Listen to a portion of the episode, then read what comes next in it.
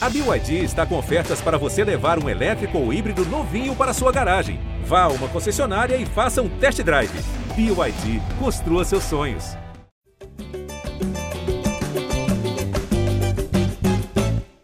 Fala, torcedor vascaíno! Tá começando o episódio 186 do podcast Já é Vasco. Eu sou o Luciano Melo, de volta das férias, já fazendo um agradecimento aqui ao Bruno Mesquita, que apresentou durante as minhas férias, já depois de jogo grande. O Vasco perdeu para o Flamengo no primeiro jogo da semifinal do Carioca, 1 a 0. Algumas coisas a se elogiar, outras a se criticar. Numa semana agitada, né? A gente está gravando aqui na, no início da tarde de quinta-feira, dia em que os sócios da 777 chegaram ao Rio de Janeiro primeira vez deles no Rio, né? Eles prometem vir várias vezes, mas vão conhecer os jogadores, vão conhecer as instalações do Vasco. Então, assunto não falta. Estou recebendo aqui uma das repórteres que cobrem o dia a dia do Vasco no GE. Como é que você está, Emanuele Ribeiro? Seja bem-vinda.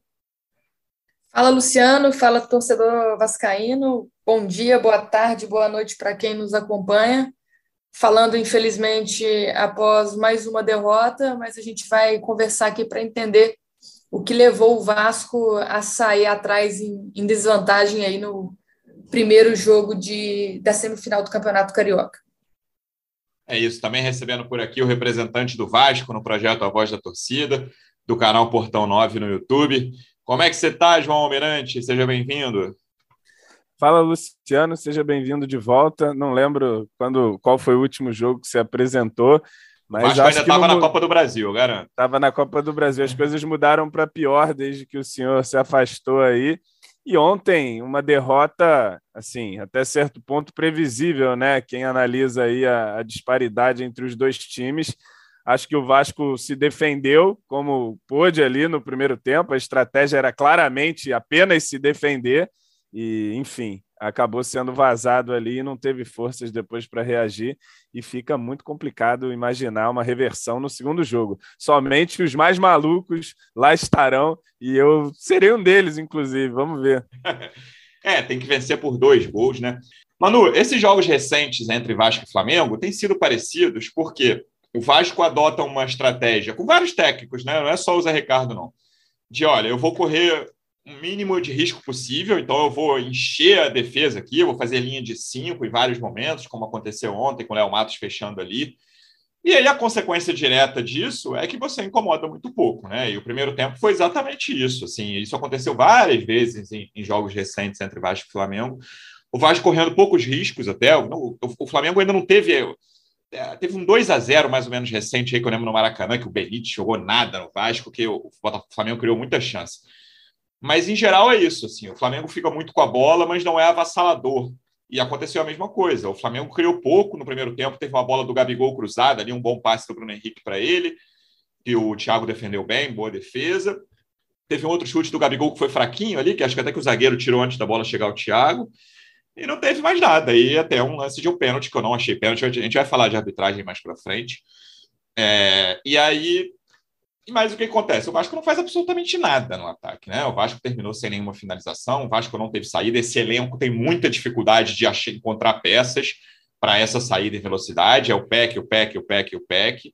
E o PEC às vezes vai jogar mal, como foi o caso, né? Acho que ter feito uma partida horrível. Não, foi... e, e, no caso de ontem, Luciano, o PEC, é, é porque você falou linha de 5, muitas vezes era linha de 6, com o PEC baixando lá no escanteio. Então, Exatamente. Então, assim, é, era um time só armado para se defender, para mais nada e querer resistir ali num 0 a 0 pra, Era claramente a estratégia do Zé Ricardo. É, eu, eu até falava no intervalo que o trio mais ofensivo do Vasco, os três individualmente estavam mal, Nenê, Peck e Raniel, mas é difícil até cobrar deles, né? Eu acho que o Nenê precisa participar mais em jogos assim. A saída dele é muito lenta, né? Porque ele é um jogador que tem a idade que tem. Nunca foi um as da velocidade e, é muito delicado, né, Manu? Assim, você se protege contra um time que é muito superior, mas você fica muito frágil na frente.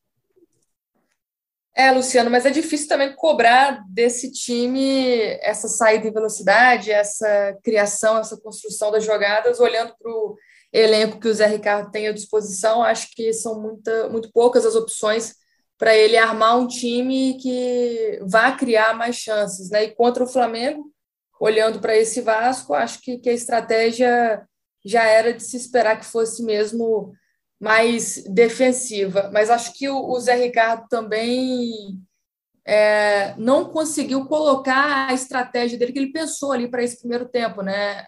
A gente viu a, a, mudança na escalação, acho que a principal foi a entrada do Everton no meio de campo, com o Léo Matos na lateral direita. O Zé Ricardo pensando até em, solucionar essa questão da velocidade, aproveitando um pouco mais da velocidade do Everton, mas isso não aconteceu. Foi um dos jogadores que menos tocou na bola no primeiro tempo, acabou substituído no intervalo. O próprio Zé Ricardo, após o jogo, admitiu que a estratégia não deu certo, mas, por outro lado, fica o ponto positivo de que o Vasco conseguiu é, essa solidez defensiva que o, o, Zé Ricardo pensou. O Zé Ricardo queria, no, no primeiro momento, né, não sofrer um gol tão cedo na partida como aconteceu no primeiro clássico com o Flamengo e acabou conseguindo isso. O gol do Flamengo, como você disse, veio é, desse pênalti convertido pelo Gabigol, mas fora isso, o Vasco, o, o Vasco deixou o Flamengo chegar poucas vezes ali com perigo ao gol do Thiago Rodrigues. Apesar disso, apesar dos números, dessa pouca criação do Vasco e também das poucas finalizações do Flamengo, se a gente for comparar ali as duas, é, as finalizações dos dois times, ficaram bem equilibrados, mas apesar disso, o Flamengo foi um time que jogou praticamente o tempo todo ali no, no primeiro tempo no campo de defesa do Vasco, atrapalhando a saída de bola do Vasco, pressionando os jogadores. O Vasco conseguiu trocar muito poucos passes ali nesse primeiro momento. E na tentativa da, da saída de bola mais rápida, de usar o Everton, de usar o PEC também, não conseguiu fazer isso porque o Flamengo acabou parando a, as tentativas de, de saída rápida do Vasco. Acabou que o Thiago Rodrigues também ficou sem, sem muitas opções, jogando às vezes ali nos zagueiros, no, no Quinteiro e no Anderson Conceição, ou então no Zé Gabriel, que sempre chega ali para fazer essa saída no meio dos zagueiros como o único primeiro volante ali dessa partida, né? Acho que a expectativa de todo torcedor era que o Zé Ricardo entrasse com o Yuri Lara logo de cara, que é um jogador que vinha de lesão, foi bem contra o Resende, jogou os 90 minutos, tinha toda a cara que fosse jogar esse clássico desde o início, acabou não entrando. Acho que a escolha do Zé Ricardo também não foi a melhor, mas olhando para o elenco dá para entender também por que, que esse Vasco optou pela estratégia tão defensiva. É, eu não gostei antes e não gostei durante da, da escolha pelo Everton, João. É, acho que ele tentou ter alguma saída ali, que o Everton, o Everton é um jogador relativamente rápido, não chega a ser muito rápido, mas o Everton tem muita dificuldade de saída ali, até de passe mesmo, ele teve dificuldade de dominar algumas bolas. Outros jogadores do Vasco também, o Raniel foi um que teve dificuldade de dominar a bola, Nenê, é, mas não funcionou. E assim, a questão é, teria sido muito diferente se fosse, sei lá, o Yuri tivesse sido titular em vez do Everton. Acho que melhoraria um pouco, mas o panorama do jogo dificilmente mudaria muito, né? Com uma diferença tão grande entre os dois elencos, é difícil você fazer grandes alterações naquele panorama. É, cara, eu até falei é, no pós-jogo, até no canal, que assim, imagine você a melhor escalação possível na sua cabeça para o Vasco, coloque ela em campo e ainda assim a gente vai ter uma dificuldade muito grande. Agora, eu acho que o time do segundo tempo, ele, ele funcionou melhor, né? A partir da entrada do Figueiredo e depois também do Yuri, é, acho que principalmente o Figueiredo ali é, conseguiu ter um pouco mais de, de, força ofensiva, né? Tanto que ele é o primeiro a finalizar gol pelo lado do Vasco, finaliza duas, assim. É uma até muito boa, que obriga o, o Hugo a fazer talvez a sua única defesa no jogo. É, mas, assim, foi uma estratégia muito parecida com e a do E o Hugo estava clássico... inseguro toda a vida, né? Pois é, tava querendo errar uma saída de bola ah, ali. É, Agora, é um jogo de cobertor curto, porque se você sai também muito para marcar o Flamengo, com os jogadores que a gente tem, é, com a escalação que o Zé Ricardo colocou em campo, a chance deles fazerem uma tabela, saírem, pegar a defesa e a gente entrar num vareio é muito grande. É, eles né? têm então, jogador assim... de velocidade, assim. Se bobear, é tudo que o Flamengo quer, né? Que o, Flamengo, que o Vasco pressione é. lá na frente para ficar um buraco no meio, o Arrascaeta, o Bruno, em três toques, eles estão na cara do goleiro. É. É, muito se fala da. Tanto que essa, essa que, o, que o Thiago Rodrigues faz a defesa é um raro momento em que o Vasco tenta dar uma saidinha, o time já não está tão bem postado, já toma uma, já sai Isso. na cara do goleiro, né? Então, assim, a, a opção do Zé Ricardo me parece que foi a de, de só se defender realmente, levar um 0 a 0 No segundo tempo, acho que uma postura que o Vasco conseguiu, pelo menos e o ataque, né? Não foi nada demais, não melhorou tanto assim. O Flamengo também dá uma recuada, porque não precisa mais marcar tanto em cima, dá um pouco mais de espaço para o Vasco. E a gente ainda assim é muito pobre, né? Pouquíssimas ideias ali, criação, o time funciona pouco. É, acho até que o, Azar, o Nazário não entrou mal no jogo ali, principalmente em, em comparação ao que vinha fazendo no Nenê, que era muito pouco. O Nenê né? jogou bem mal. Pouquíssimo do jogo. É, e ele conseguiu entrar ali, mas assim, é, é pouco. Eu acho que para esse jogo de domingo eu optaria por fazer algumas mudanças ali, já que você vai jogar para se defender é, e tentar sair em contra-ataque, você tem que ter jogador que se movimente, que possa conduzir bola, que possa sair em velocidade. Eu tentaria um ataque com Peck, Figueiredo, John Sanches, parece uma grande loucura, é realmente, quando eu ouço essas palavras saindo da minha boca, eu sinto que é uma loucura, mas é, eu acho que é mais, mais jogo. Acho que o Vasco precisa ter jogadores, todos eles capazes de correr, de incomodar na marcação, e porque Raniel e, e Nenê ficam ali só num, numa cercada e os caras vêm tudo para cima e, enfim, a gente fica sem a bola, fica, fica esperando uma falta do Nenê, que era algo que até que eu entendi assim. É Quando teve uma falta para botar na área, ele rolou pro El Matos atrás. Não, isso foi inacreditável, isso foi não dá para entender mesmo. E o Raniel também fica fora do jogo, né? Não é jogo para ele Sim. esse. Assim, agora eu também acho que o jogo contra o Flamengo não serve de parâmetro para a temporada do Vasco. É assim, é um jogo em que você bota linha de seis. Isso é maluquice. Você viu linha de seis quando? Eu não lembro de ter visto mais jogando em linha de seis, nem contra o Flamengo. Agora o então, Zé Ricardo está fazendo isso. Então é um contexto de jogo que não vai ser o do Vasco, né? Sem e, a gente, jogadores também. Sem a gente combinar, eu faço um roteiro aqui de umas palavras. Aí eu botei assim: parâmetro, interrogação. E aí é exatamente o tópico que eu queria. Estava até mais para baixo no roteiro, mas eu vou passar para cima porque a gente, eu lembro de que eu falei isso aqui, João nem participava ainda no Carioca do ano passado, na vitória por 3 a 1 do, do Vasco em cima do Flamengo. Pô, foi tudo legal, o Vasco jogou muito bem, fez um gol cedo que mudou muito aqui, né? Como é. se desenrolou aquele, aquele jogo, um gol de escanteio, com cinco minutos do primeiro tempo.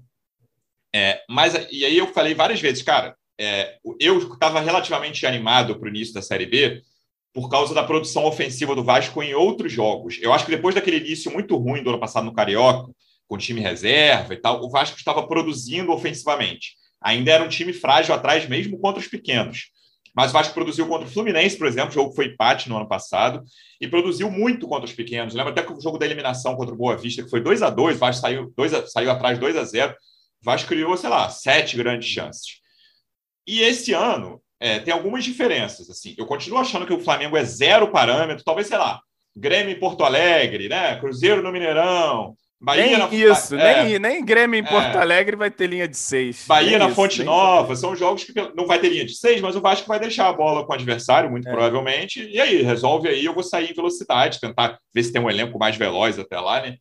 Mas assim, é zero parâmetro para a Série B, cara. Parâmetro para a Série B Claro que os times da Série B são muito melhores que o Bangu, que a Portuguesa, mas são esses jogos aí, que é o Vasco tentando ficar com a bola e tentando criar.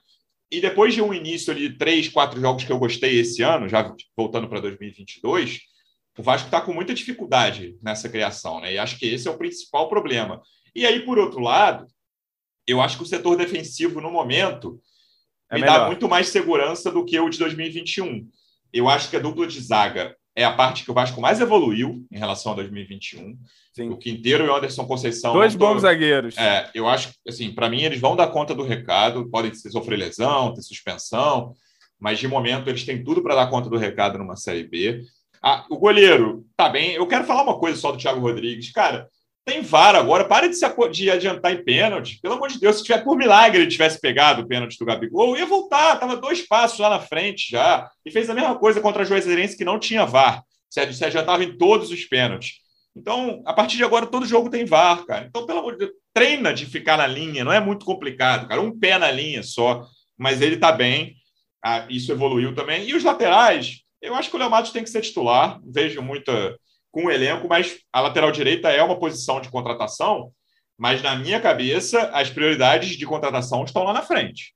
Estão nas pontas, estão no meia mais dinâmico. O Vasco contratou um monte de meia. O Vasco contratou, Nenê já veio, Nazário, Isaac e Luiz Henrique. O Vasco contratou três meias centrais.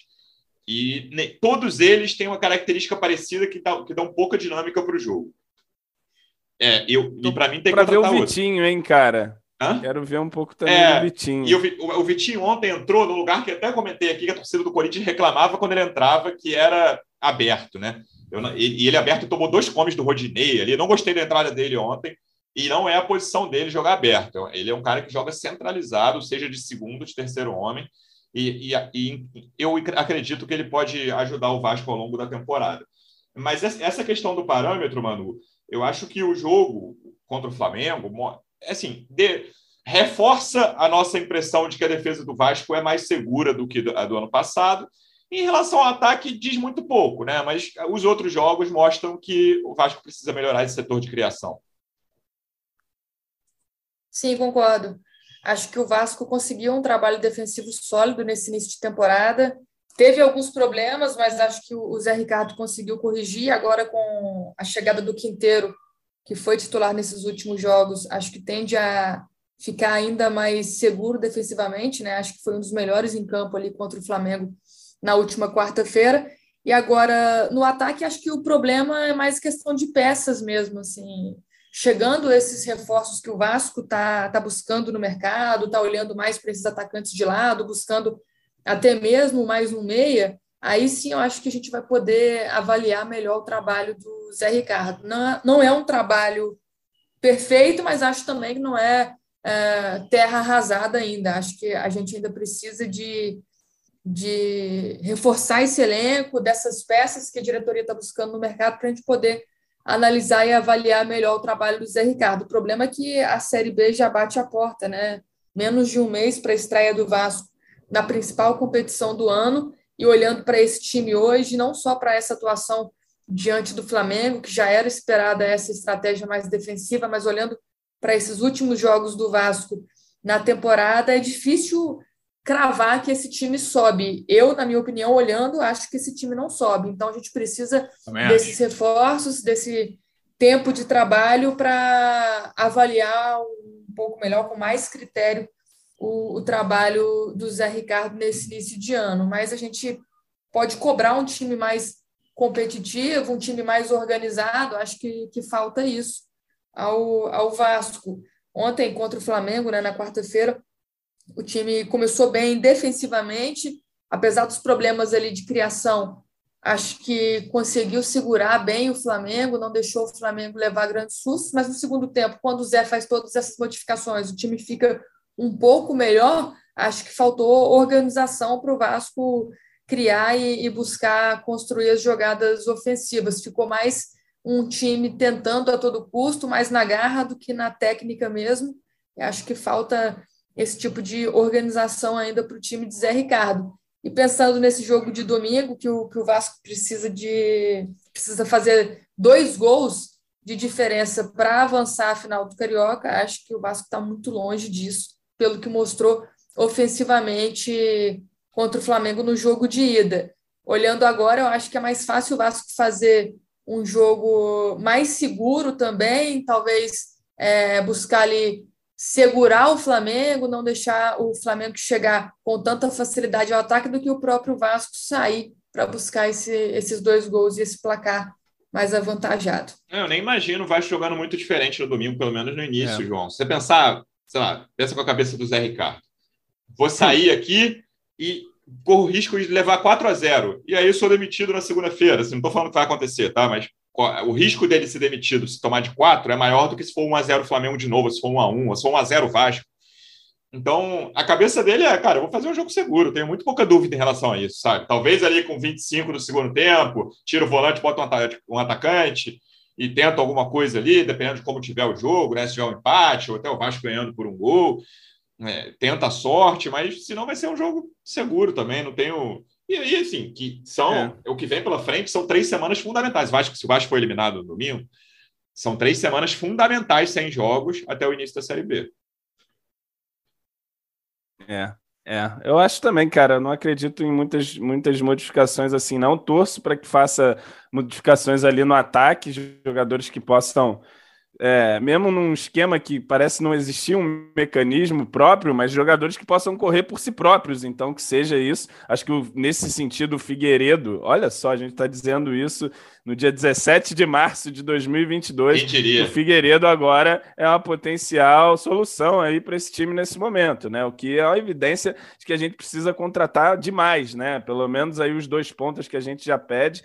Espero que a grana dos americanos pelo que, que se disse aí, é, ele deu uma entrevista, é, chegaram aí ao Brasil nessa quinta-feira e disseram que vão, vão ajudar o time em contratações, em reforços, em tudo que for necessário para que suba de divisão. Espero mesmo que aconteça isso, porque como disse a Manu e como você concordou, eu também acho que com esse time não sobe, né? Pelo menos com esse elenco incompleto, certamente você não vai subir tendo só Gabriel Peck na sua ponta e, e Vinícius, Figueiredo e Getúlio, não, não vai acontecer.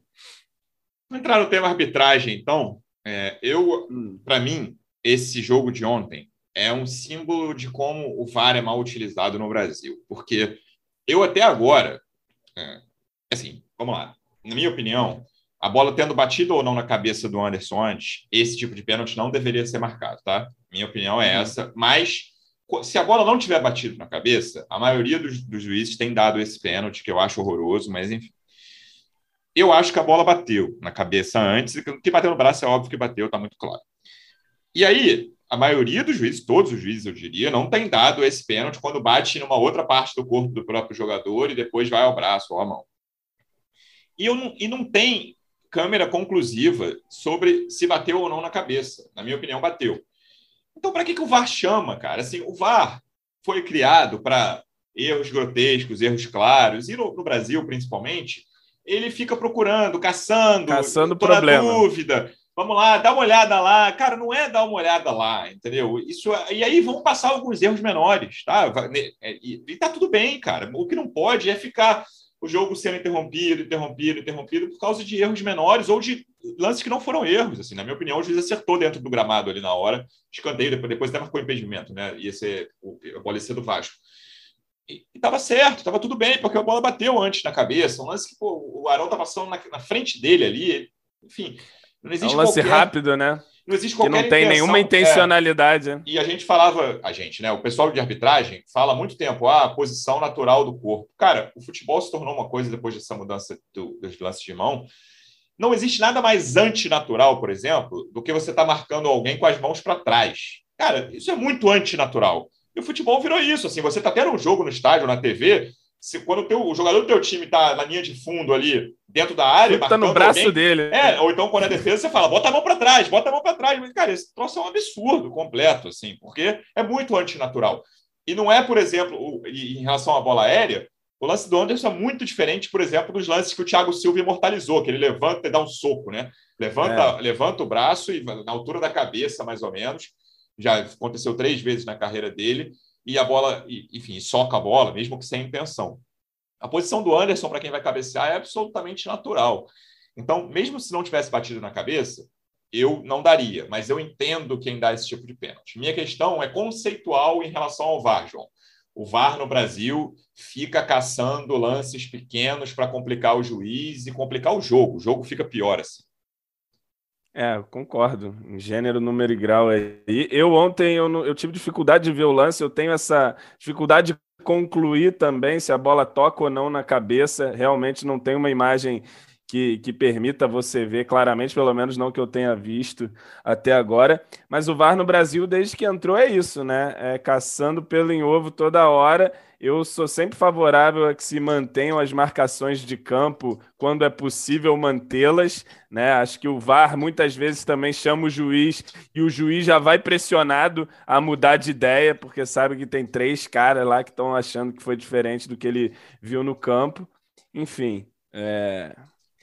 E no outro jogo, né, já vinha com uma carga de reclamação do jogo anterior por um lance lá polêmico que ninguém vê. É um problema de transmissão também. Acho que dava para ter uma câmera mais conclusiva, né? Eles usam, não sei que, que sistema, é a câmera da própria transmissão. É, enfim, é o VAR aí mais uma vez operando e parece que vai ser sempre assim, né? É, o juiz vai marcar uma vez, a outra vez não é, vai marcar. Lance de pênalti virou. E, eu vi muita. É, é, Ontem eu vi muita gente. Cada um marca uma coisa. Torcedor do Botafogo lembrando um lance que do Pedro, que a bola bateu no, no Botafogo e Flamengo.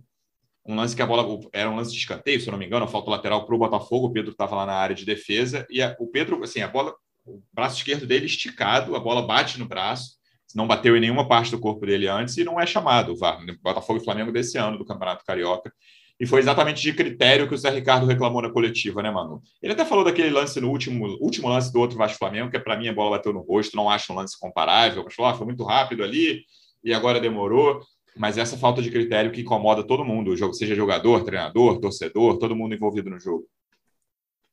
É, eu acho que ele tem razão de reclamar dessa, dessa falta de critério. Naquele último jogo, a bola bate no rosto do, do João Gomes, né, eu acho.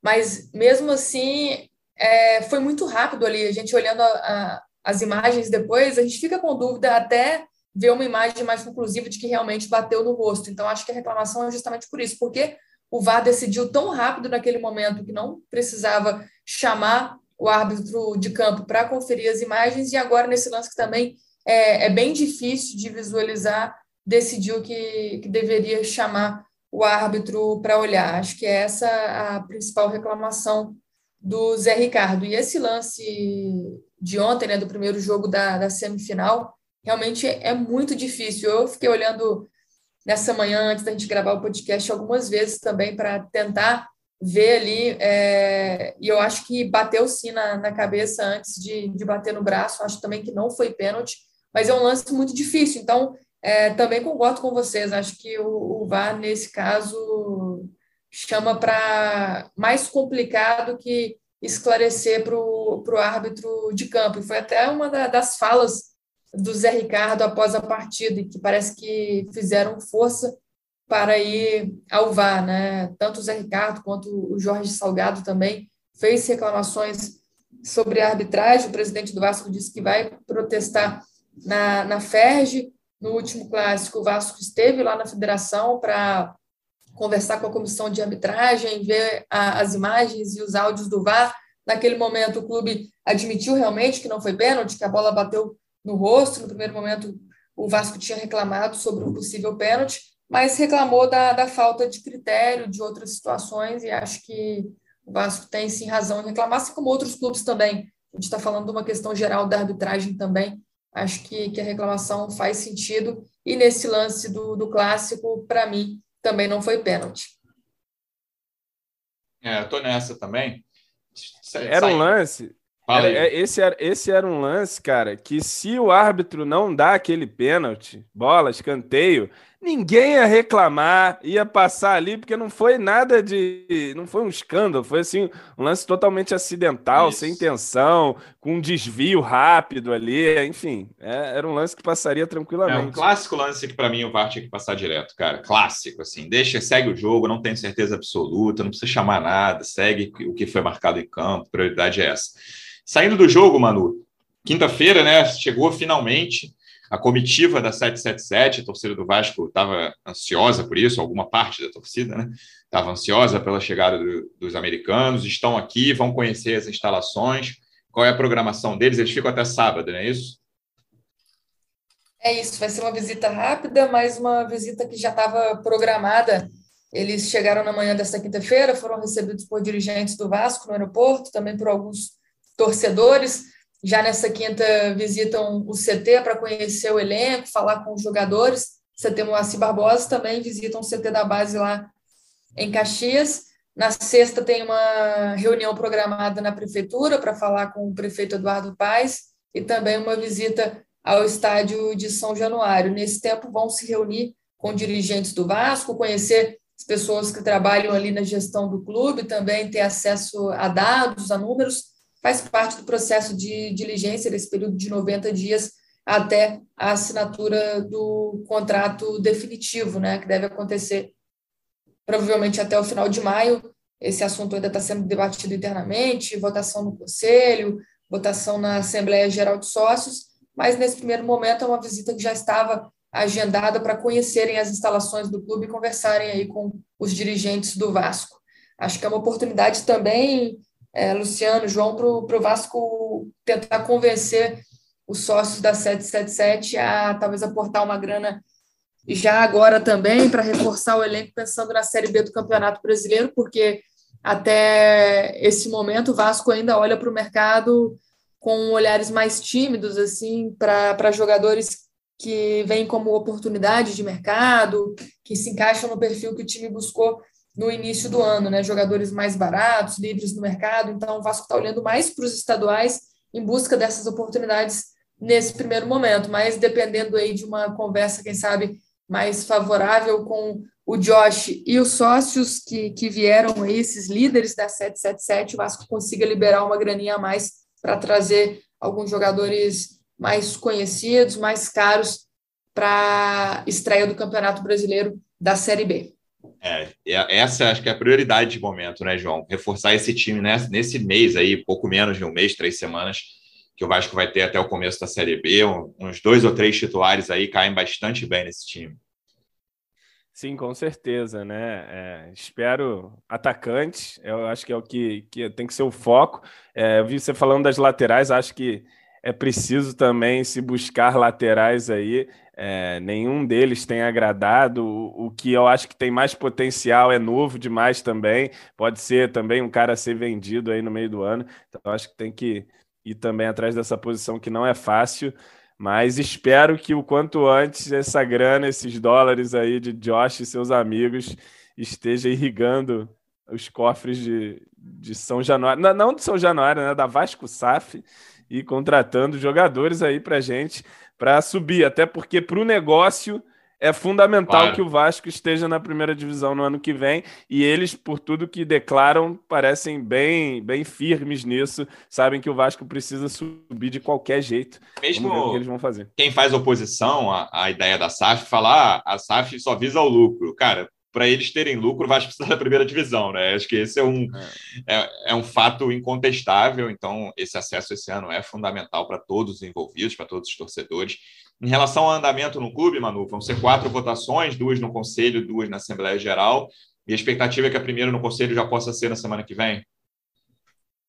É isso. O Conselho Deliberativo já está trabalhando para adiantar, para trazer essa primeira votação para a semana que vem são duas votações diferentes, né? Uma para aprovar a constituição da SAF e outra para votar a proposta da 777. Mas a expectativa nesse momento é positiva de que as duas votações vão passar tranquilamente, tanto pelo Conselho quanto pela Assembleia Geral. Deve ter ali alguma oposição, obviamente, mas a, a maioria deve sim aprovar e votar a favor da constituição da SAF e da proposta da 777 com essa primeira reunião, essa primeira votação já acontecendo na próxima semana.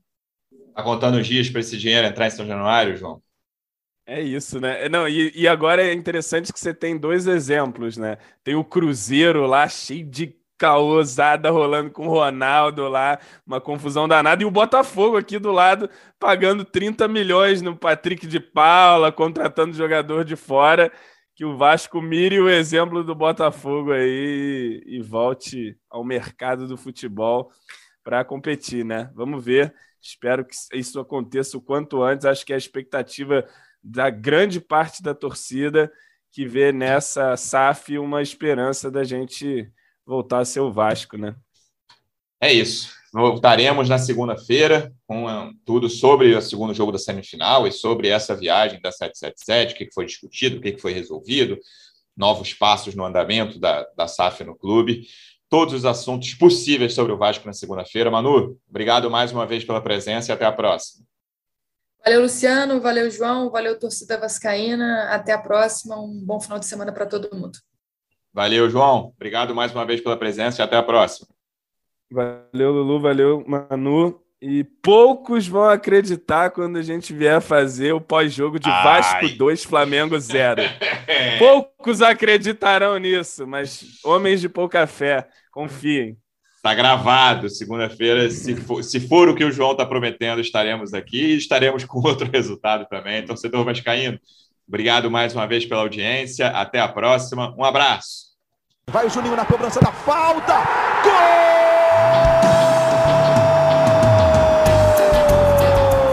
Sabe de quem? Do Vasco! Do Vascão da Gama, do Gigante da Colina. É o GE Vasco.